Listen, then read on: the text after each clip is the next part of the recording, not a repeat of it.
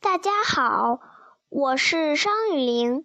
今天我给大家讲的故事是最经典的三百六十五页故事里的乌鸦和狐狸。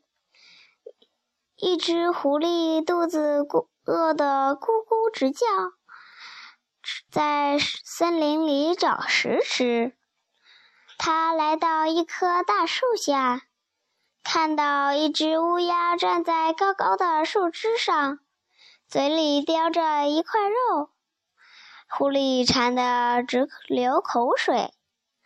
他眼珠子咕噜一转，小对乌鸦说：“亲爱的乌鸦，您好吗？”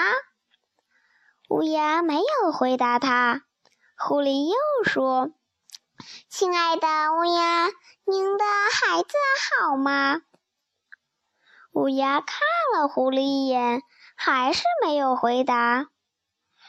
狐狸又摇摇尾巴说：“亲爱的乌鸦，您的歌声太动听了，谁都爱听您唱歌，您就唱一句吧。”乌鸦听了狐狸的话，得意地唱了起歌。哇！